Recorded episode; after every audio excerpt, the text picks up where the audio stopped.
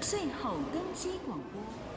脱口秀，单口喜剧，大家对在台上用幽默方式聊时事以及生活，他们有多少认识呢？不要看他们在台上好像轻轻松松讲几个段子，就能够让台下观众哈哈大笑，其实私底下可要下多少的功夫呢？很多的功夫呢。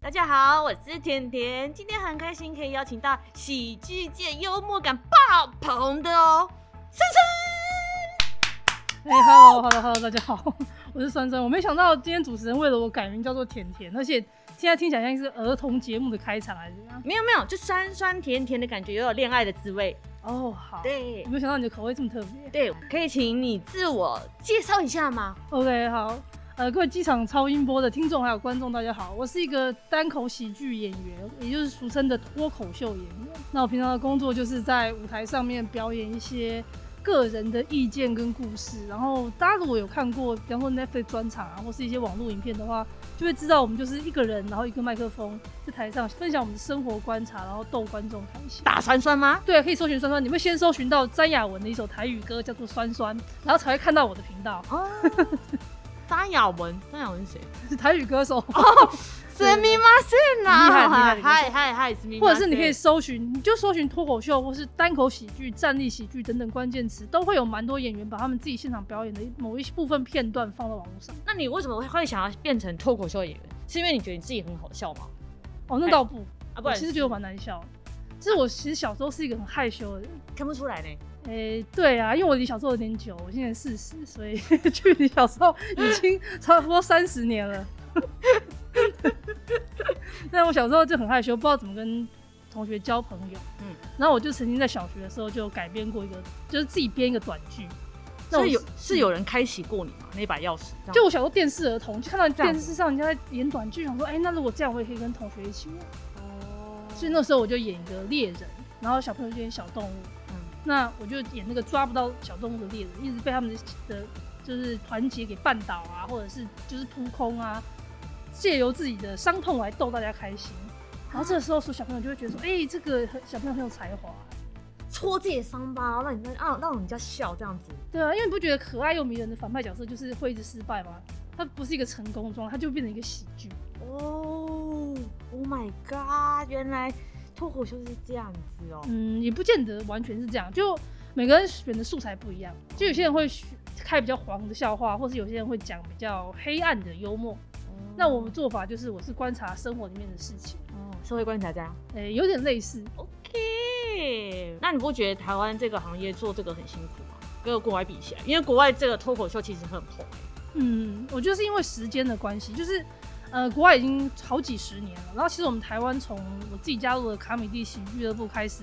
大概才十几年的时间，十几年很对，然后长大欸家可能最近呃这两三年会因为伯恩这个人才比较认识，所以其实真正这个脱口秀或者说单口喜剧来讲，它转换成比较商业模式的状态，其实在近几年的事情。嗯在之前，其实我们都在做就是那种几十个观众的小表演，然后很多人其实都是在有别的工作，然后在兼职兼职做这个对做喜剧演员。哦，你会想去美国吗？做脱口秀不哦，不要我在台英不要文留就在台湾很。烂啊呢、 A B C D 二十六个英文字母你会念吧？我觉得这个差别在于说，假设今天呃，我记得我曾经去上海大概几个月，然后那个时候我在那边讲 open mic，就是呃开放麦，嗯嗯，我要怎么解释？一般的演员在笑话成型之前，他们会去试找观众试，所以那是个免费的场所，嗯嗯然后锻炼好自己的段子，然后成为一个正式可以售票的演出。嗯哼，然后那个时候就有同行的演员啊，看到我讲完之后下来说：“哎、我觉得酸酸，我觉得你讲的很棒、哎，我觉得你那个节奏很好，可是你在说什么我完全听不懂。”嗯，然后我才意会到说，原来我的中文在他听起来像别国的语言，他就像在听韩文歌一样，他觉得节奏很好，他觉得很有趣，可是他完全不知道我在讲什么东西。你内容他不知道讲什么就对对了。他觉得没有共鸣，哦所以我觉得生活共鸣是很重要。所以为什么我其实还是以台湾的为主？因为如果我到了不管是美国也好，或是中呃中国也好，我就会是要演一个外来的人。可以，所以才要去学啊！嗯，你要跨出那一步啊，你懂吗？哇，我没有想到我，我没有人民币的钱很香哎、你不知道很多明星都去赚人民币的钱哦我没有想到我今天竟然来这边上课，我真学到了。对不对？是不是我没有，我对我是我无能，我没办法赚到这个你人民币哦、这边赚那台币，台币多少钱？那人民币那算乘乘多少钱？是不是？那你有去过哪个国家吗？呃，国家的话去过一些，我去过，我最常去泰国，正常去尤泰其国在疫情之前，我最后我我就回想了一下，因为来录制节目，我回想一下我在疫情之前最后一次搭飞机是去哪里，就是去曼谷。哦，萨瓦迪卡哎、对啊，我每我大概那段时间每一年都会去，然后去很快就回来，我大概都去四十八小时。喂，为什然后么？人家就会说，为什么把曼谷当垦丁再去？， 对，你是去那边插个香，然后就这样哦，回来了哦，这样子吗？哎、对，被你说中，就是我一定会去那个四面佛。四面佛我出国最想去的地方就是庙跟百货公司，所以我基本上不太需要很长的时间。我真的是把它当南部再去，你不懂吧？我不懂，我不懂，因为你知道那个飞机票也是钱，那个插香也要钱，哦，对啊，那那个百货公司买那个衣服，这样子买比较便宜吗？我其实不太买，我其实会去逛市集，但是我逛百货公司不太花钱，我是在市集花钱。但是我非常喜欢逛百货公司的原因，是因为它那个曼谷的百货公司都是非常漂亮，然后我很喜欢在那边边散步边想事情，这是我个人的一个习惯。所以为什么？其实我我今天来录这个节目，我会蛮开心的，是因为其实免税店对我来讲，在机场是一个救赎。因为在机场，我通常如果一个人没事做的时候，我就会去逛免税店，然后我不见得会买，但是就是逛起来还蛮开心的。哦，那营业员就是会讨厌你，对不对了？嗯，因为他从头跟到尾， 他说：“哎，该死了，这个不买的，那边逛。”这样，我会散发出一种就是客气友善的氛围，让他知道其实我我没有要买这样子，对我相信，我相信所有的营业员都是抱持着一个今天有有做到爱业的、绩有就爱的、就有爱的心情去接待每一位客人啦，好不好？我今天没有钱，但我说不定下一次就有钱，因对为我对对对，我自己常常是做联行啊，因为我我自己作为一个演呃表演者，我有时候不是那么宽裕的时候，我就是做联行，然后我身上的盘缠就可能足够我基本的消费，我可能不会在免税店买太多，偶尔尔就是会接到那种朋友 request 说，哎、帮我带一个烟酒，那也就是在那个限额里面，就大概就这样，所以我也不太会去买，但是我很喜欢去逛，就是那会看到一些好像平常逛不到的一些商品。可是我有去过泰国一次，但是我我不觉得他们的百货公司有什么不一样，我真的想不起来。欸我觉得泰国的文创商品是蛮有活力的，他们的那个很多幽默的小巧思、像插图或是颜色很生动。真的那我自己特别喜欢那个他他们的香氛产品，哦，他们香氛产品是真的很多啊了对，，就是他们的味道会非常非常多。有一种特殊的情调，你就会买一些回家，不用买太多。回到家之后，你再去点它或者什么，你就会会觉得就嗨哎起来了对，又回到了泰 国的感觉。回到泰国的感觉，对对，你泰国很嗨，那你就嗨起来。 哦，回到泰国的感觉。对，你泰国很幽静，你就觉得回到一个很像 SPA 的感觉。哦，那你对于我们的桃机、松机跟离岛的机场有什么印象吗？因为我自己只去过桃机跟松基，然后松基特别的印象是因为我的妹妹现在在东京工作，所以我自己最对松基最强烈的印象是我们一家人送她去坐飞机，那时候松山飞，我忘记雨天还是晴天。嗯哼，那我有一次，我有松山飞过上海，但我有一次，呃，除了像刚刚讲过在泰国四十八小时来回，我还有一次特别的经验，就是我有一个好朋友，他在冲绳办婚礼，哦然后他请我去当他的婚，就是婚宴的伴娘伴娘，呃主 持， 因为他没有那么正式，他就是在教堂的时候比较正式穿婚纱，可是他后来结束之后就是亲朋好友那在你有那穿婚纱吗？在餐厅。我是我不是新 娘啊，哦，在餐厅办一个轻松的晚宴，然后我 OK 就是那个串场的活动主持。嗯哼，那因为我隔天要录伯恩夜秀，所以那时候我的做法就是我在冲绳二十四小时来回，所以我那时候几乎就是人到，然后就是去他们参加他们教堂观礼，然后主持，主持之后睡，就是去旅馆睡了一下，早上再起来搭飞机回你真的都是在挑战极限。来，就为了工作。然后那个时候有一个印象是因为我真的没有时间逛冲绳，所以嗯我就在机场买冲绳的观光的东西。买起来就是一定要买啊，一定要买，我们要给送人，就只能在那边买而已啊。对，所以我自己是觉得在机场的店就是可以帮这个忙啊。但我那时候就买冲绳的泡盛。泡泡沫，泡盛就是一种酒，它是一种蒸馏酒，它很它有点像是那个韩韩国的烧酒，但是它的度数更浓，可能到三十度，或是它如果有调味的，可能也是十几度差不多。那我自己就觉得说，哎、我们完全没有机会体验到冲绳，但我就是靠着这个机场去去体验。嗯，也不错对。那国内线你有去过吗？国内线我没有搭过，你知道我们其实国内线其实不错哎、我完全没有去过。你你都可以去泰国四十八小时了。那你下次是不是要排一期国内四十八小时旅游？哎、我觉得这不错。是不是？对，我已经帮你想好我对了。我自己不然太做这个。后另外一半要找的对象就是甜甜，好，甜跟甜甜一起去金门四十八小 时。然后回来接受心理医师评估，说我到底 是精神状况还好不好？Carry 姐潇洒过去出去玩，我觉得这还不错，这是一个不错的计是划，不是？我我来跟你分享，最近机场有一些很好笑的事情。嗯，你有听过卡那个卡达机场吗？卡达加斯加，马达加斯加，卡达加斯加。卡达是卡达，马达加斯加是马达加斯加吧？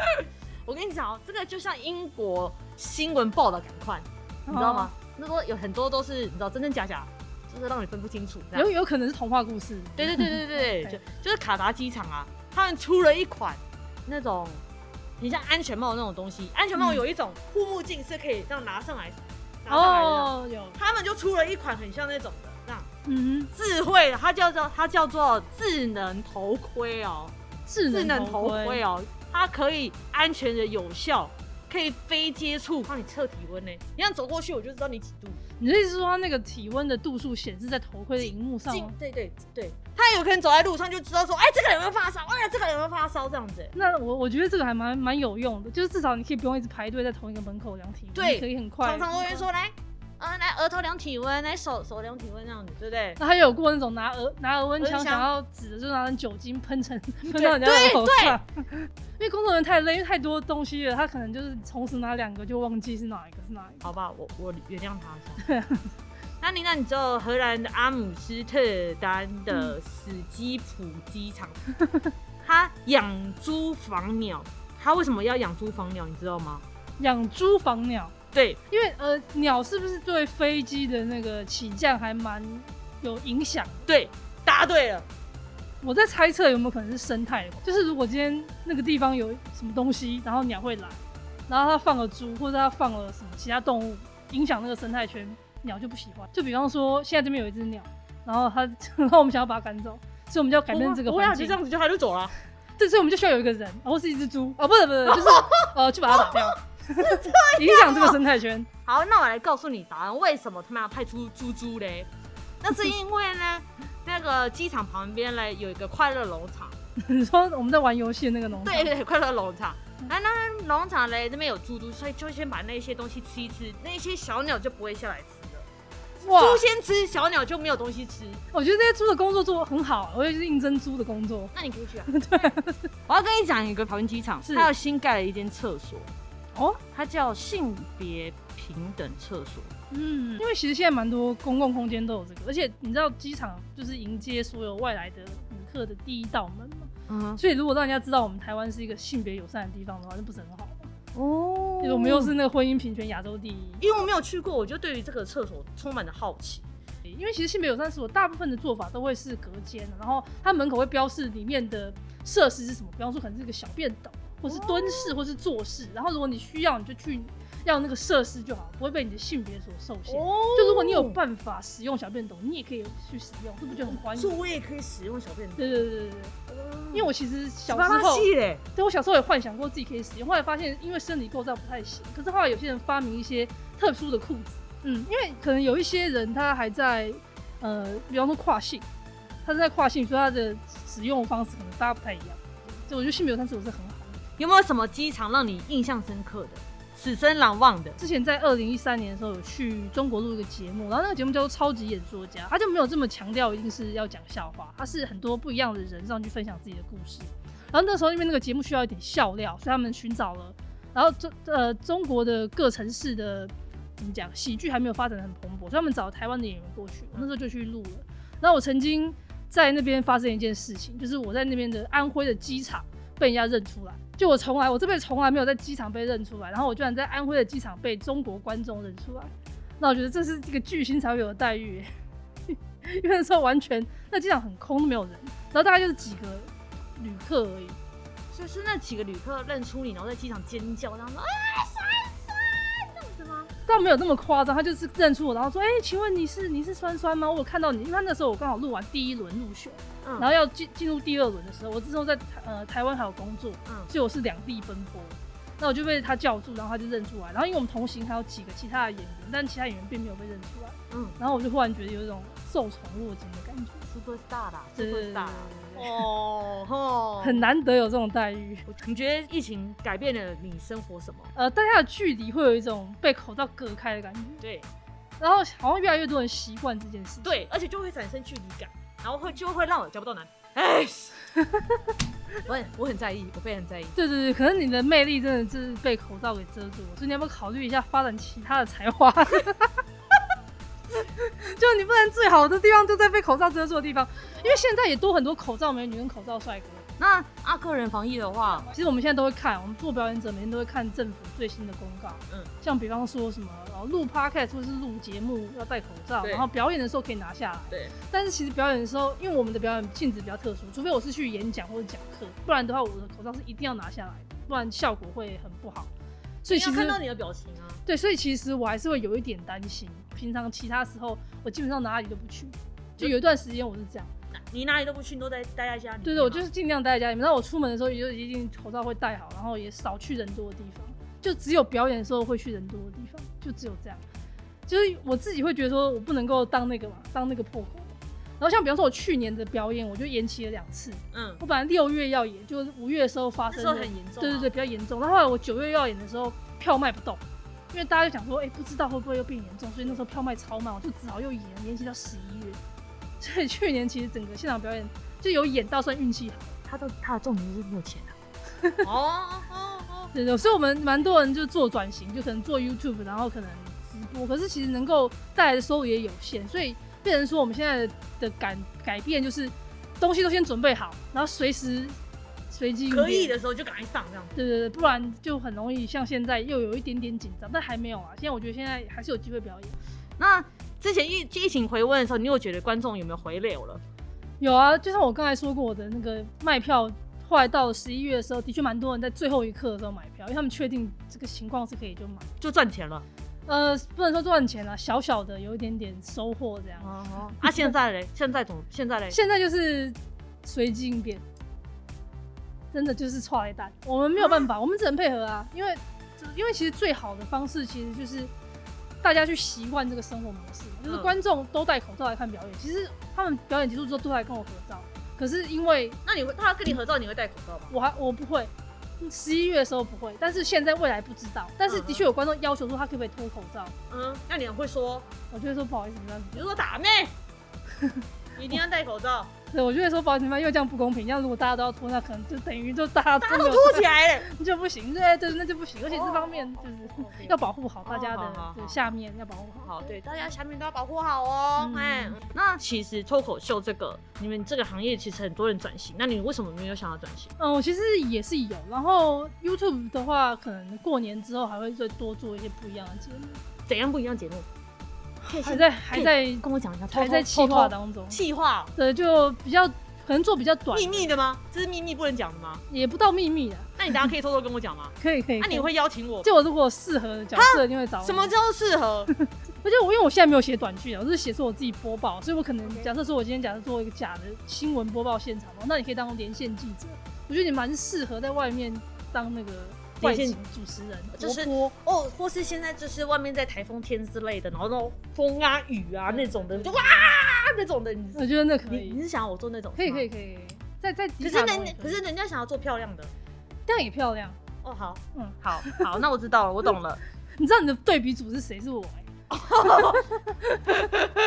很难吗？像我啊，对脱口秀一点都不知道，不了 解。没关系。那有没有推荐第一次看脱口秀的观众要看什么？好，如果想要看站立喜剧或是脱口秀表演的朋友，其实可以到台北的卡米蒂喜剧俱乐部，它在巴德路那边，或者是林森北路有一间二三俱乐部。其实都可以看看看你喜欢哪一种表演的方式，去找自己喜欢的。对，这样你到现场后比较不会失望。就有些人喜欢比较重咸重辣，有些人比较喜欢清淡小口。那你是哪一种？我算是有一点点酸，但是没有到很辣。啊，我是，你是辣翻天了。嘿， 我叫甜甜。好好好好，那很感谢酸酸今天来跟大家聊天，也很感谢大家收听机场超音波。如果你对机场还有很多好奇，还有很多想问的问题，可以赶快到 A P P L E P O D C A S T Apple Podcast 或艾佛瑞奇在一起 FB 粉丝专业留言给我们哦。喜欢的话也可以订阅、支持并且关注我们。我们下次再见喽，拜拜！拜拜拜拜，谢谢甜甜。谢谢。